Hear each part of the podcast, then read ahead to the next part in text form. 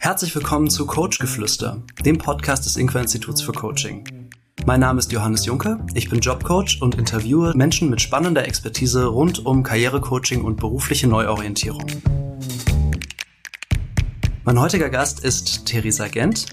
Theresa hat Psychologie studiert und forscht aktuell im Rahmen ihrer Masterarbeit an der Humboldt-Universität zu Berlin zu den Themen soziale Unternehmensverantwortung und wirtschaftliche Interessen bei der Personalauswahl.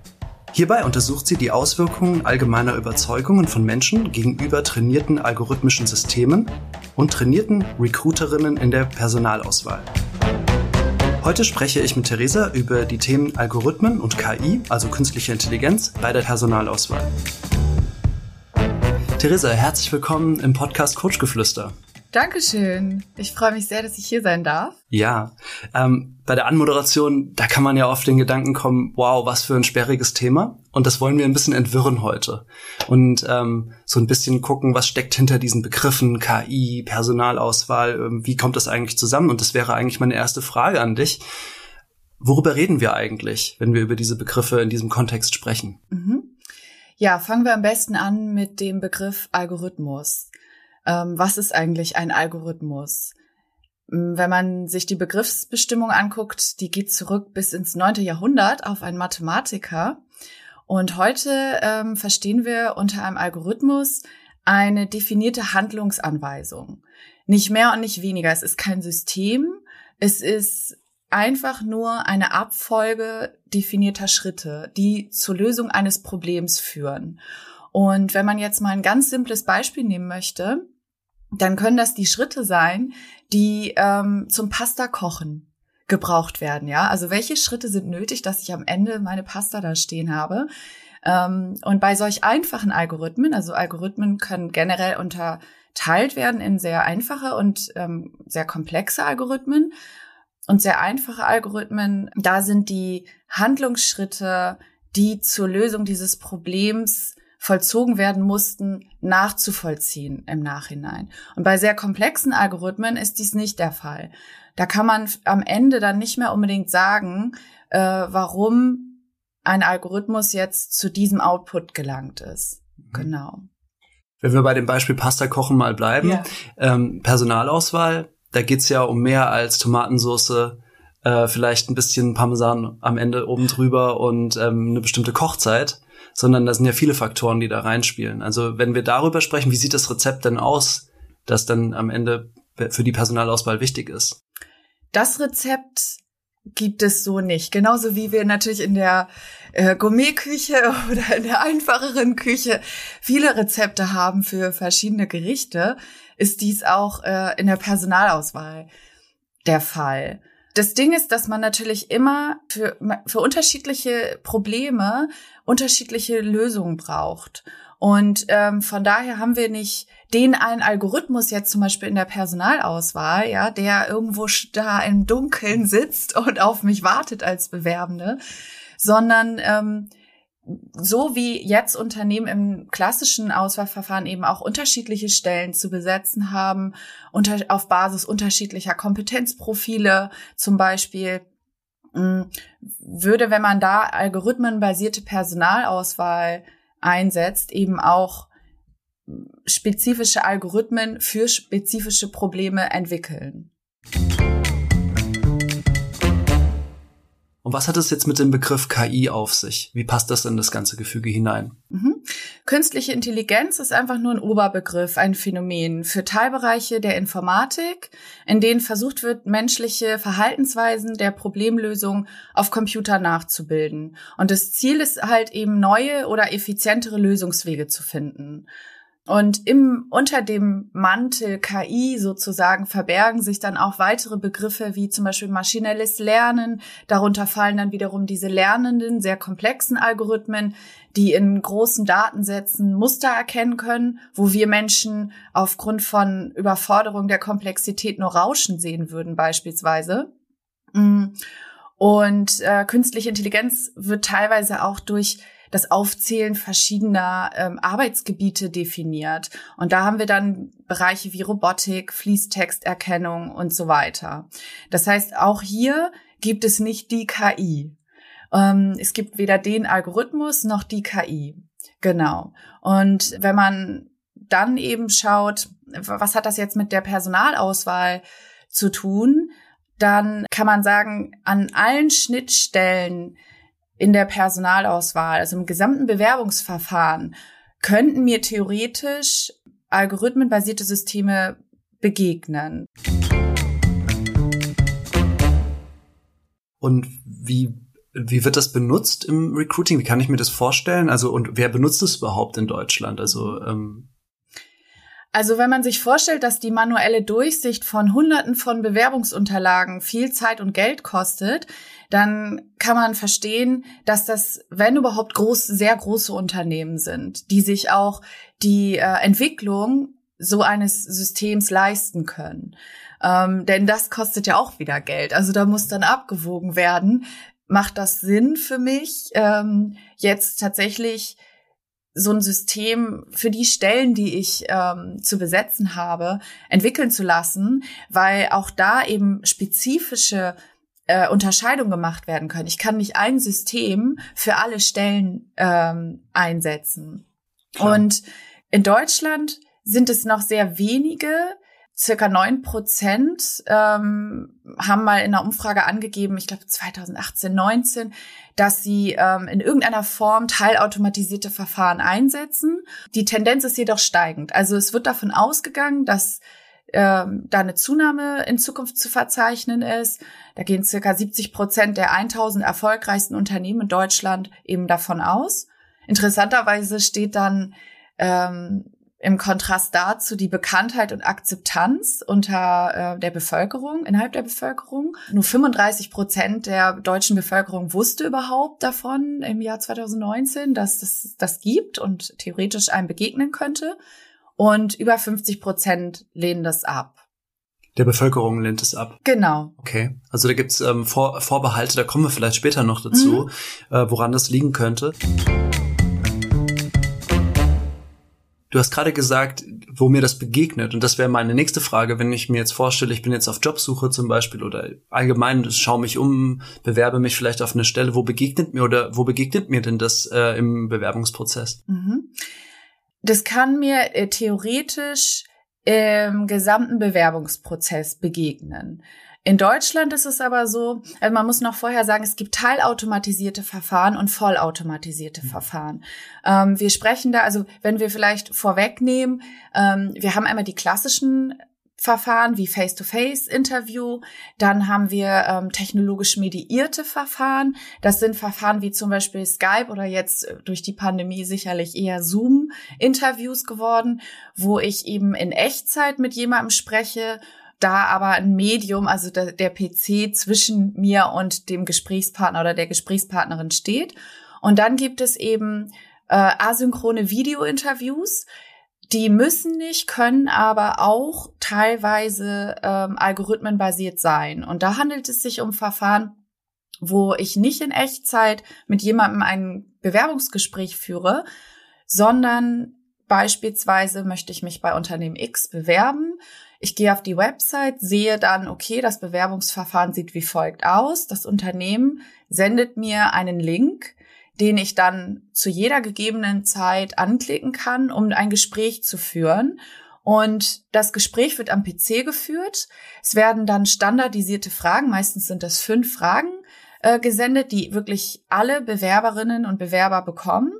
Und die Antworten werden dann am PC aufgezeichnet. Und hier an dieser Stelle, also in diesem Fall der asynchronen Videointerviews zum Beispiel, da kann es dann sein, dass wenn ich mein ähm, aufgezeichnetes Interview abgeschickt habe, dass dann die Vorauswahl ähm, durch algorithmenbasierte Systeme erfolgt. Und ähm, diese asynchronen Videointerviews, die müssen nicht, äh, wie gesagt, ähm, algorithmenbasiert sein. Und die, die könnte man auch als vollautomatisiert dann aber bezeichnen, wenn sie es wären und wirklich an allen Stellen Algorithmen zum Einsatz kommen. Und das erlaubt das deutsche und auch europäische Recht gar nicht. Also in der DSGVO ist festgelegt, ähm, dass immer mindestens irgendwelche Teilschritte immer noch durch den Menschen vollzogen werden müssen.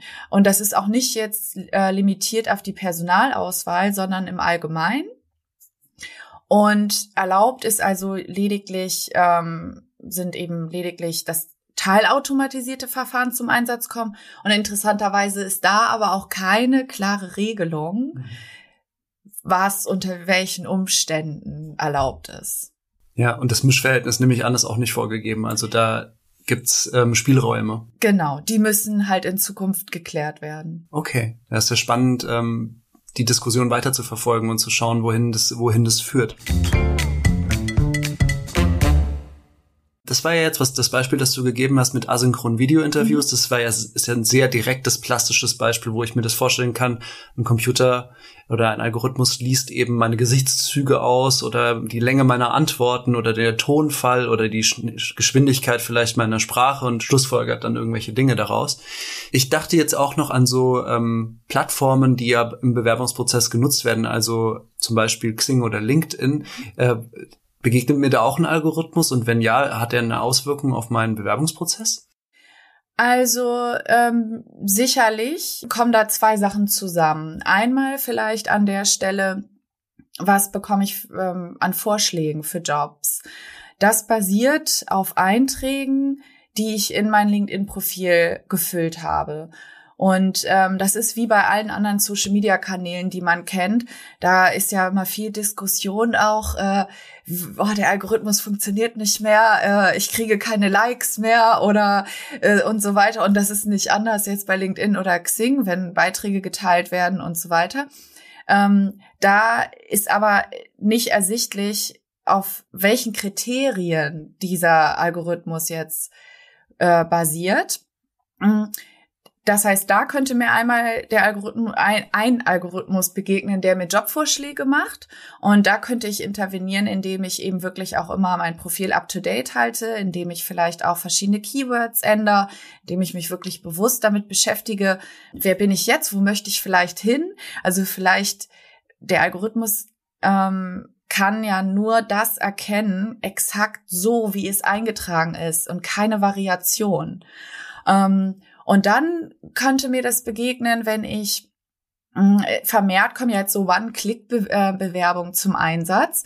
Das heißt, da wird dann mit einer ähm, der Vorteil ist irgendwie größere Mobilität, größere Flexibilität, Kostenersparnis und so. Ich muss nicht zu einem Bewerbungsprozess hinfahren. Und ähm, das funktioniert so, dass man, wenn ein Unternehmen das anbietet und eine Stelle ausgeschrieben hat, dass man dann mit einem Klick ähm, die ganzen Informationen, die im LinkedIn oder Xing-Profil enthalten sind, direkt übermittelt. Und das kann man sich vorstellen wie bei einer Excel-Tabelle, dass äh, dann automatisiert eben in bestimmte Felder ähm, meine beruflichen Stationen und Skills, Fähigkeiten, alles, was ich da eingetragen habe, eben übermittelt werden in einer Bewerberdatenbank. Und die Recruiterinnen, die können dann nach bestimmten Keywords suchen. Und klar, es gibt Vorteile, aber es fördert nicht unbedingt die Chancengleichheit, ähm, auch wenn das vielleicht ähm, teilweise auch mit so ein Argument ist, weil man dann sagt, ja, ist ja, die Bedingungen sind, scheinen ja erstmal gleich zu sein. Mhm. Genau, also das wäre ein Punkt und das begegnet einem aber nicht nur bei Xing und LinkedIn, das kann einem eben auch begegnen, wenn man direkt sich bei einem Unternehmen bewirbt. Genau. Du hast gerade so das Thema Chancengleichheit angesprochen. Das fand ich jetzt ähm, spannend. Es gab ja vor einer gar nicht so langen Zeit diesen Amazon, ich sag jetzt mal Skandal, wo ähm, vielleicht Skandal ein bisschen überzogen, aber wo es eine Irritation gab zumindest, dass ähm, weibliche Bewerberinnen aussortiert wurden, weil dieser Algorithmus männliche äh, Bewerber bevorzugt hat. Und das wäre ja genau so eine Stelle, wo eben keine Chancengleichheit dann hergestellt, obwohl es vermeintlich vielleicht Chancengleichheit durch Algorithmen gibt. Kannst du das kurz einordnen?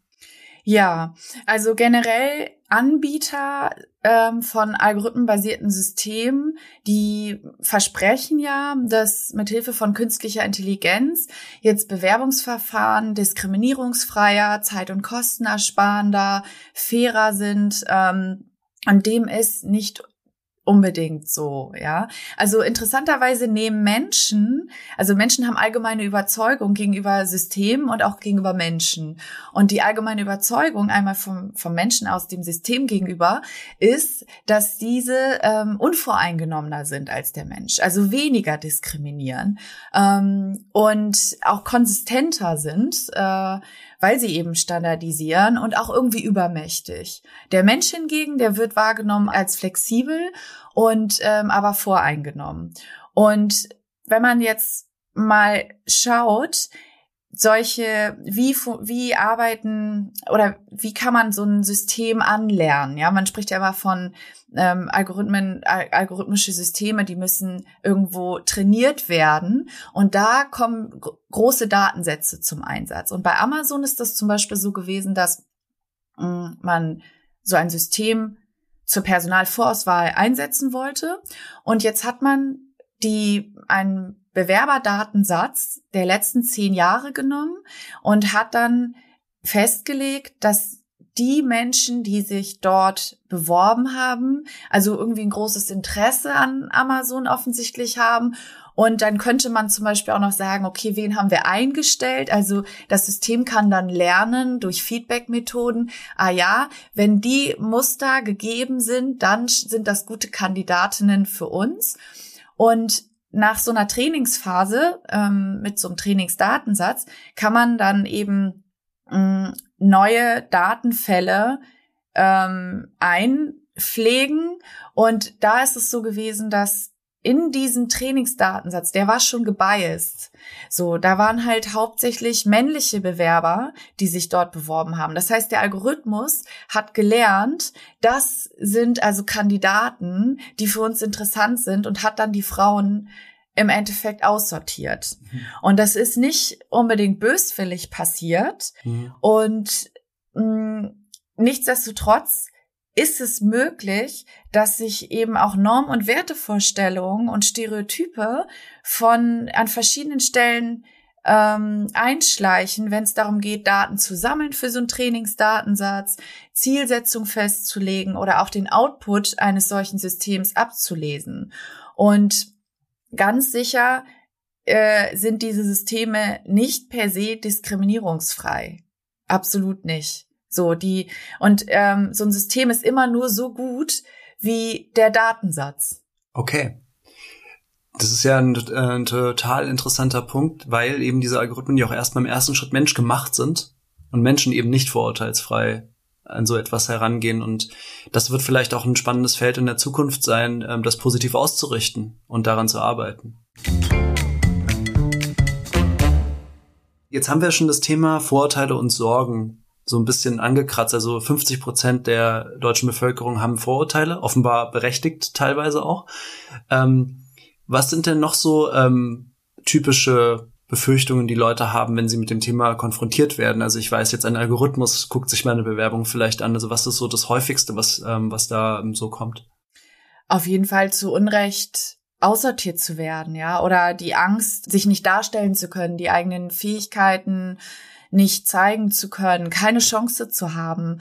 Und ähm, es ist so, auch bei der Frage, da spielt ja auch so ein bisschen die Frage mit rein, wie fair ist das Ganze? Kann ich, habe ich irgendwie einen Handlungsspielraum? Menschen mögen ja generell Handlungsspielräume. Und gefühlt ähm, nimmt mit zunehmender Automatisierung eben der Handlungsspielraum ab. Und in Bewerbungsprozessen kommt es auf verschiedene Faktoren an, die dann auch Fairness ähm, einen Einfluss auf die wahrgenommene Fairness eines solchen Systems haben. Und das ist sowas wie zum Beispiel Impressionsmanagement. Also habe ich die Möglichkeit, in einer zweiseitigen Kommunikation ähm, mich gut darzustellen. Durch Nicken, Lächeln und kann ich irgendwie meine Stärken hervorheben, unterstreichen, meine Entwicklungsfelder vielleicht so ein bisschen überspielen. Und mit zunehmender Automatisierung da liegt eben die Befürchtung, zu Recht auch, dass das nicht gegeben ist. Also, um es mal so in eine einfache Sprache zu übersetzen, ähm, ich kann meinen Charme nicht mehr spielen lassen, so richtig.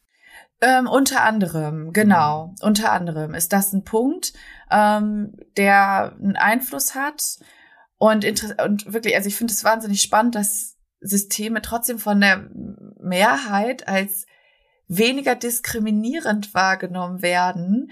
Trotzdem werden mit zunehmender Automatisierung Systeme negativer bewertet. Mhm. Also nach wie vor bevorzugen Bewerberinnen am liebsten Face-to-Face-Interviews ähm, gegenüber zum Beispiel technologisch mediierten, also Zoom-Interviews. Und wenn man dann aber wiederum Zoom-Interviews vergleicht mit vollautomatisierten Verfahren, dann schneiden wiederum die Zoom-Interviews besser ab. Und ähm, es gibt so verschiedene Regeln, die einen Einfluss auch auf die wahrgenommene Fairness oder auch Attraktivität von solchen Systemen haben.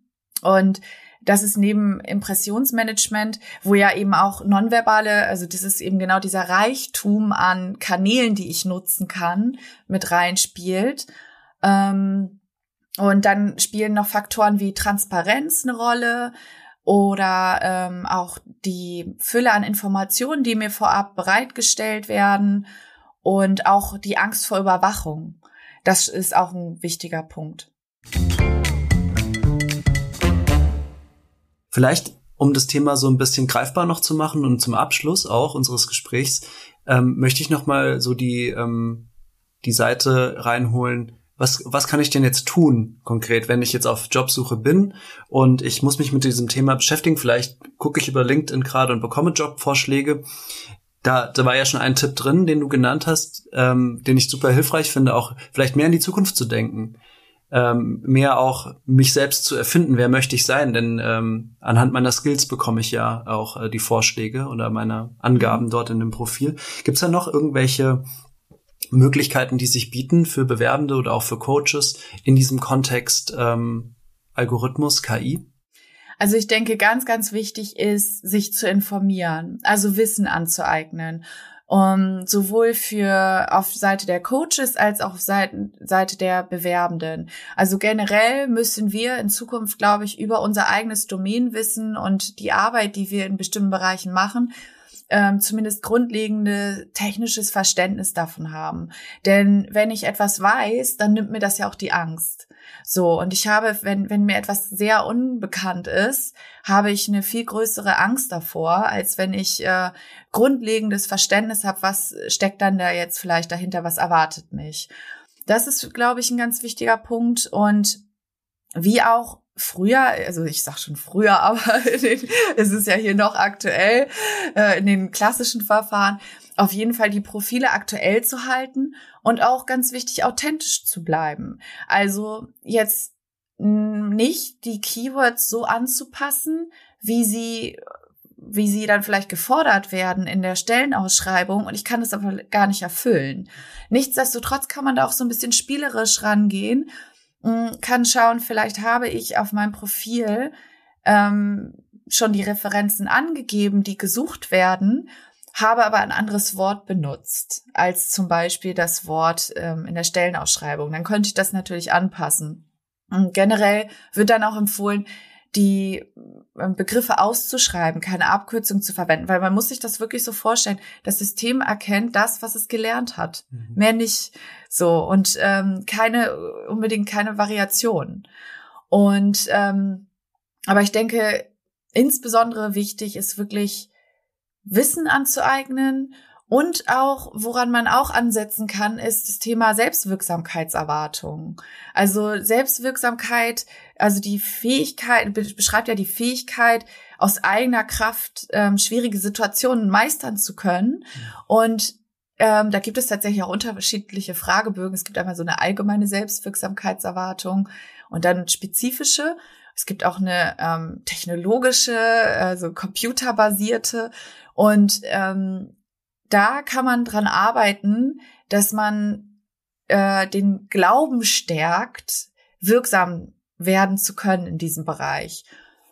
Und auch noch ein Punkt ist, dass man sich in diesem Prozess vielleicht dann auch fragen sollte, wenn man wahnsinnige Angst davor hat, hm, passt dieses Unternehmen eigentlich zu mir, dass dieses Verfahren einsetzt? Denn es ist ja schon meistens so, dass Unternehmen weil Transparenz eben so ein wichtiger Arbeitgeber-Attraktivitätsfaktor auch ist, ähm, darstellen auf ihrer Website, wie solche Bewerbungsverfahren ablaufen und sich da halt Informationen zu holen. Und wenn da dann ein Verfahren angegeben ist, womit ich mich ganz unwohl fühle, könnte ich mich vielleicht auch nochmal hinterfragen, ob ich wirklich sicher bin, dass ich bei diesem Unternehmen arbeiten möchte. Und da kann ich ja dann auch ansetzen, warum möchte ich das? Ähm, hat das vielleicht irgendwelche Gründe, die irgendwie woanders herkommen und gar nicht unbedingt wirklich mit dieser Jobstelle zu tun haben? Und bin ich vielleicht woanders besser aufgehoben und gehe dann zur Konkurrenz? Hm. Denn das ist auch so ein Punkt. Die Zeiten haben sich geändert, in denen ähm, die Bewerberinnen an die Tür klopfen ohne Ende, sondern äh, Unternehmen kämpfen eben auch im War for Talents um die besten Talente heutzutage und Menschen äh, sind eine Ressource. So und so daran kann man definitiv arbeiten, sich auch als Ressource zu verstehen. Und eine Ressource muss ja nicht zu jedem Unternehmen passen. Mhm. Ja, da stecken jetzt super viele Sachen drin, in dem, was du gesagt hast. Also ganz viele greifbare Tipps. Also dieser Abgleich, passt das Unternehmen zu mir, ist, denke ich, super wichtig. Und äh, das ist vielleicht ein weiterer Faktor, der damit, äh, der dazukommt, wie geht das Unternehmen mit dem Thema um. Was ich auch gehört habe, ist digitale Kompetenz sich anzueignen. Also das ist ein Thema, das ja das ähm, mit einschließt sozusagen und da ein spezifisches Wissen. Ähm, und da hätte ich noch mal eine kurze Nachfrage. Hättest du eine Anregung, wo sich jemand informieren kann? Also wenn jetzt jemand hier zuhört und sagt, das finde ich ein total interessantes Thema, gibt es irgendwie ein Standardwerk oder also ein Buch oder auch andere Informationsquellen, vielleicht auch online, wo sich lohnt reinzuhören, zu gucken? Also das Internet ist auf jeden Fall voll davon, würde ich sagen. Ähm, also ein Standardwerk definitiv nicht. Aber ich denke, äh, wirklich ganz niederschwelliges Googeln erstmal. So, was äh, steht da? Was ist ein asynchrones Videointerview, wenn das angegeben wird? Wirklich immer www.google.de ja, äh, und einfach gucken und dann kommt man ja meistens zur einen, zur anderen Seite.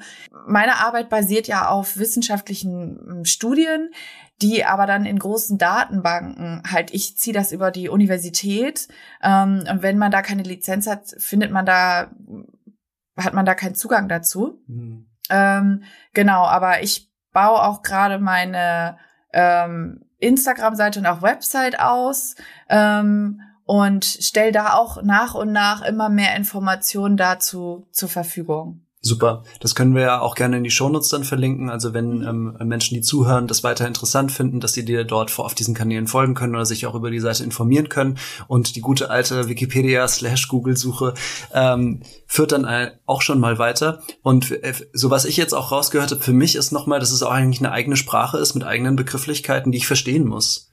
Also ähm, was bedeutet das einfach Algorithmus? Was ist KI? Dass ich auch weiß, wovon ich rede, wenn ich mich mit diesen Themen befasse. Super. Ähm, hab vielen Dank, das war ein spannender Einblick in das ganze Thema KI, Algorithmen. Zum Abschluss jedes Podcasts stelle ich noch jedem Gast drei ähm, kleine Schnellfeuerfragen. Uh, uh genau. völlig, völlig unvorbereitet okay. und ganz spontan. Und du darfst, ähm, kannst darauf so ausführlich oder unausführlich antworten, wie du willst, oder auch sagen, da kann ich, da fällt mir jetzt gar nichts zu ein und dann skippen wir weiter. Ähm, und wir beschäftigen uns am Inqua-Institut ja auch mit ganz stark mit Prägungen. Und da wäre meine erste Frage an dich. Gibt es einen Menschen in deinem Leben, vielleicht kann jemand sein, ähm, den du in deinem universitären Kontext kennengelernt hast oder auch in einem anderen Kontext, der dich nachhaltig geprägt hat? Im Zusammenhang jetzt mit algorithmenbasierten Systemen hat mich eine Professorin geprägt. Also ich bin vor drei Jahren auf dieses Thema gestoßen. Dann hatte ich ein Seminar entscheiden unter Risikobedingungen bei Frau Dr. Professor Dr. van der Meer an der HU und habe da eine Konferenz aufgebaut, ähm, zum, ähm, wo es um Algorithmenethik ging. Und die hat mich so total supported, irgendwie so ein sehr gutes Vertrauen vermittelt, in diesem Bereich weiterzugehen. Mhm. Ja. ja. schöne Grüße an Sie. Ja, schöne Grüße. Falls Sie das hören. Ähm, Nächste Frage. Welches Buch, welches Werk hat dich geprägt? Und das kann ein Roman sein, das kann aber auch ähm, eine wissenschaftliche Arbeit sein oder ein Sachbuch.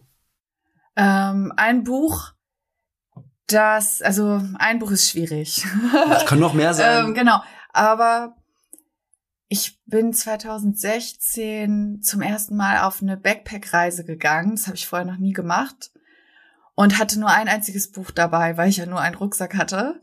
Und ein Freund hatte mir Patti Smith Just Kids geschenkt. Und es ist ja wirklich sehr einfach geschrieben und zu lesen. Also wir lesen ja sehr, sehr, sehr viel in der Universität. Das heißt, ich komme nicht mehr so viel dazu, jetzt andere Bücher zu lesen. Das hatte ich dabei. Und das hat mich begeistert.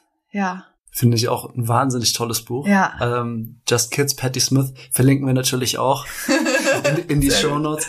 Ähm, und das ist, äh, finde ich total spannend, weil es das passt irgendwie so zu dem Thema von heute in gewisser Weise, weil es um dieses Selbsterfinden auch geht in diesem Buch. Also für mich in meiner mhm. Lesart über diese beiden Freunde, die ähm, sich da echt erfunden haben in dieser super spannenden Zeit. Ja, das fand ich am Anfang relativ befremdlich erst noch, mit welcher äh, akribischen Art sie das gemacht haben. Ich fand es aber total faszinierend, wie sie dazu stehen auch. Und was mich so ähm, auch fasziniert hat, die, der Umgang miteinander, wie die miteinander umgegangen sind. In solchen Zeiten, ähm, die Drogenabhängigkeit, die da eine Rolle gespielt hat bei ihm, ähm, und wie respektvoll die die ganze Zeit miteinander umgegangen sind. Mhm. Und wirklich immer den Glauben weiter gehabt haben, weiterzugehen und weiterzumachen. Ja. Ja. Ja, total. Tolles Buch. Ja. Ähm, letzte Frage. Ähm, du trägst ja viele verschiedene Hüte auch. Ähm, also du bist äh, in der Forschung aktiv, du ähm, berätst Unternehmen, ähm, du coachst. Ähm, was machst du zum Abschalten?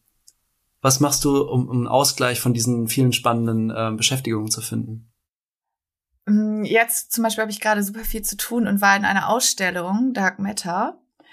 Und da gab es einen Raum, das hatte so was Soundmeditatives. Also ich bin gar nicht der Meditationstyp oder Yoga-Typ, aber ähm, das hat mich richtig runtergebracht. Also da konnte man sich so hinlegen und hatte dann diese Sound-Light-Installation in dem Raum. Und da kann ich abschalten. Und ansonsten, ähm, ich schalte nicht so oft ab. ist auch eine Möglichkeit. Ja. Ja, genau. Dark Matter ja. ist eine Ausstellung in Berlin. Ähm, dann packen wir das selbstverständlich auch in die Show Notes zum Nachlesen. Theresa, es war ein total spannendes Gespräch. Es war schön, dich zu Gast zu haben und danke vielmals für deine Zeit. Ja, danke dir, dass ich hier sein durfte. Dir hat diese Folge gefallen? Dann freue ich mich, wenn du unseren Podcast abonnierst, teilst und uns weiterempfiehlst. Du findest uns auf Spotify, Amazon Music, Google Podcast, Apple Podcast und bei YouTube.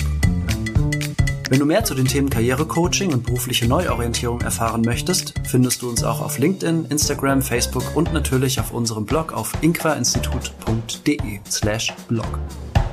Herzlichen Dank und bis zum nächsten Mal. Coach Geflüster ist eine Produktion des Inqua Instituts für Coaching in Zusammenarbeit mit News and Arts. Produktion und Redaktion Judith Jensen und Johannes Juncker.